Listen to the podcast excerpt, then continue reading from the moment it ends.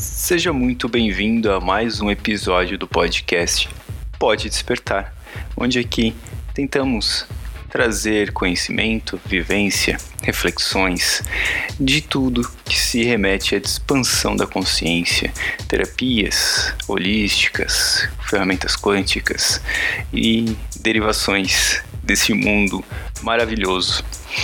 E hoje, dando continuidade ao episódio anterior, vamos estar falando uh, das crenças dentro do Theta Healing.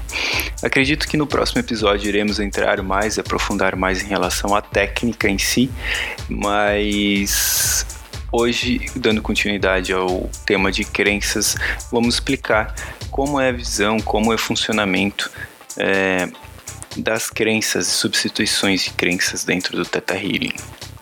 Lembrando, claro, eu gosto sempre de frisar que estou falando do Theta Healing, pois é a ferramenta técnica no qual eu tenho mais vivência, tenho mais conhecimento e, e atuo. Então, é, sei, conheço e entendo um pouco das outras técnicas e há muitas maneiras, muitas ferramentas, muitas técnicas para se trabalhar crenças. E isso é maravilhoso, até porque uh, conforme as pessoas uh, tiverem a empatia com a ferramenta, com a técnica, com o terapeuta, uh, isso auxilia demais a abertura para acessar todas essas questões né, que estão estamos carregando no nosso subconsciente e liberar, transformar, substituir enfim, né? Então, dentro do, do Theta Healing, é, é separado por quatro níveis de crenças, né? Primeira, primeiro nível de crença é a crença primária ou central. E essa é a, são as crenças que são formadas principalmente, né, durante o nosso zero a 8 anos. Tem gente que. É, estudos que falam que é de 0 a 12, mas sempre foi muito é, frisado de 0 a 8, então eu gosto de atuar dentro dessa, desse período, né? E essas programações né, são realizadas é, com a participação de figuras importantes da nossa vida. Um, tais como, né? Pai, mãe, vó, tio, irmãos mais velhos e por aí vai. E também vivências, né? Vivências nossas, nossos aprendizados, né? Uh, por exemplo, uma situação é, de ouvir uh, dos pais que dinheiro é suado para ter, que dinheiro não dá em árvore, é, precisa ralar muito para conquistar as coisas, que eles ralaram a vida inteira e não tiveram nada. São crenças que uma criança, nesse período de tempo, ao ouvir, vai tomar como verdade. Ela tomando como verdade se, se torna uma crença primária, uma crença central. E isso vai definir provavelmente todas as atitudes dela em relação a trabalho, emprego, né? Uh, dinheiro, uh, abundância e por aí vai. Então, para a gente sempre ter é, essa consciência de que como é importante cuidar com tudo aquilo que a gente fala, com tudo aquilo que é, a gente escuta e, claro, a gente enquanto criança não tem muito discernimento, né? Por isso que a gente é uma esponja e até de 0 a 8 anos a gente está no estado de frequência cerebral teta, né? Então, tudo aquilo que a gente ouve, a gente acaba tomando como verdade e aquilo infiltra no nosso sistema. O segundo uh, nível de crença dentro do Theta Healing são as crenças genéticas. É, são crenças que a gente herda de ancestrais, né? E que são tão profundas que acabam é, programando os nossos genes. Então isso se torna genético, né? Tem uma cadeira é, da medicina que é a epigenética e ela vem mostrando muito isso, né? Que tudo aquilo que a gente pensa, do que a gente é, sente, uh, daquilo que, enfim, tem um grande impacto pra gente, acaba alterando o nosso, o nosso DNA, né? E com isso, é, alterando nosso DNA, a gente começa a passar isso para frente e mesmo inconscientemente, né? Então, muitas vezes situações uh, de escassez que são cíclicas, né? De sei lá, bisavô para avô, avô para pai, pai para filho, filho para neto. Uh, questões de relacionamentos afetivos, muito assim, ah, homem não presta, homem não serve para nada, é, mulher é tudo isso ou tudo aquilo, e por aí vai.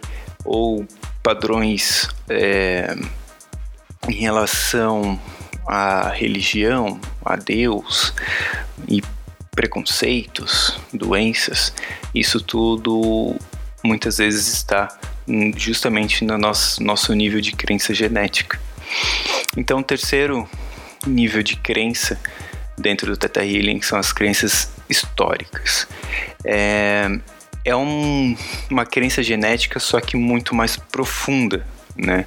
É, no entanto, que não dá para precisar com exatidão é, aonde que essa crença surgiu. Pode ser há mais de sete gerações para trás.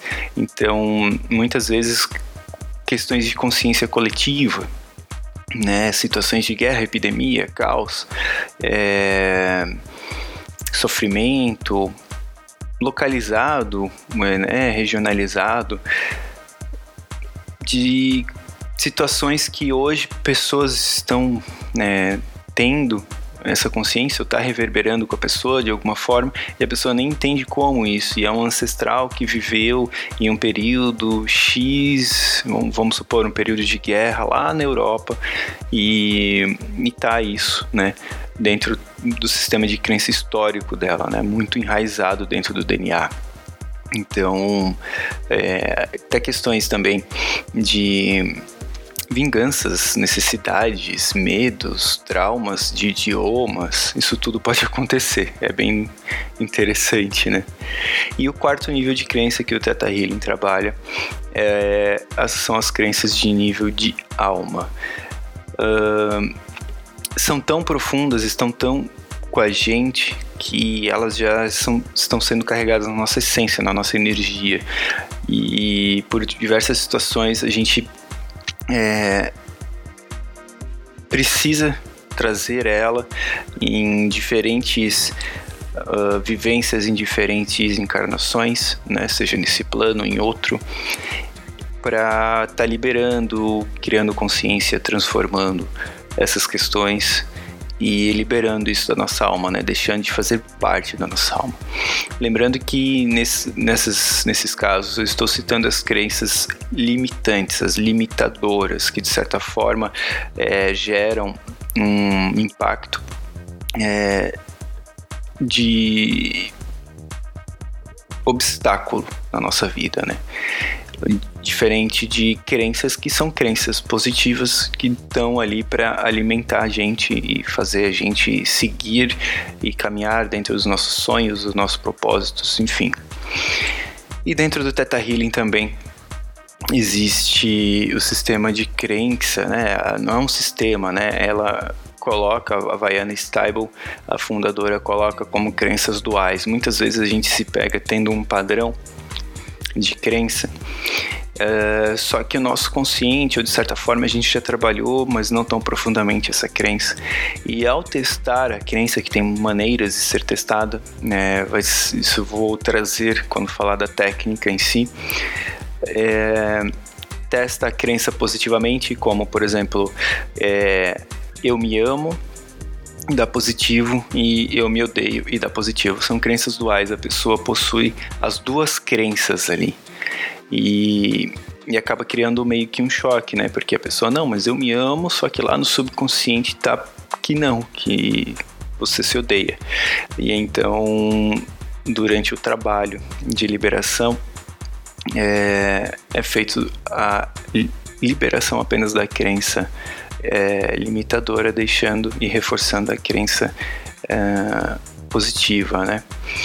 Então, hoje é basicamente isso aí. Já estamos dentro de quase 10 minutos de, de episódio. É, hoje mesmo é mais para falar dos sistemas de crenças dentro do Teta Healing. E no próximo episódio a gente vai aprofundar mais sobre a técnica, como funciona para a substituição das crenças, como é que tudo ocorre, como funciona uma sessão, como se decorre, como entra em estado mental teta e por aí vai. Então espero que vocês tenham gostado. É, tentei deixar o mais simples, breve possível para trazer apenas o conhecimento de como funciona no Zeta Healing essas hierarquias né, das nossas crenças. Então é isso, espero que tenham gostado. Desejo um ótimo dia, uma ótima semana, independente do momento que você esteja ouvindo. Muito amor, muita paz, muita harmonia. Arro, gratidão.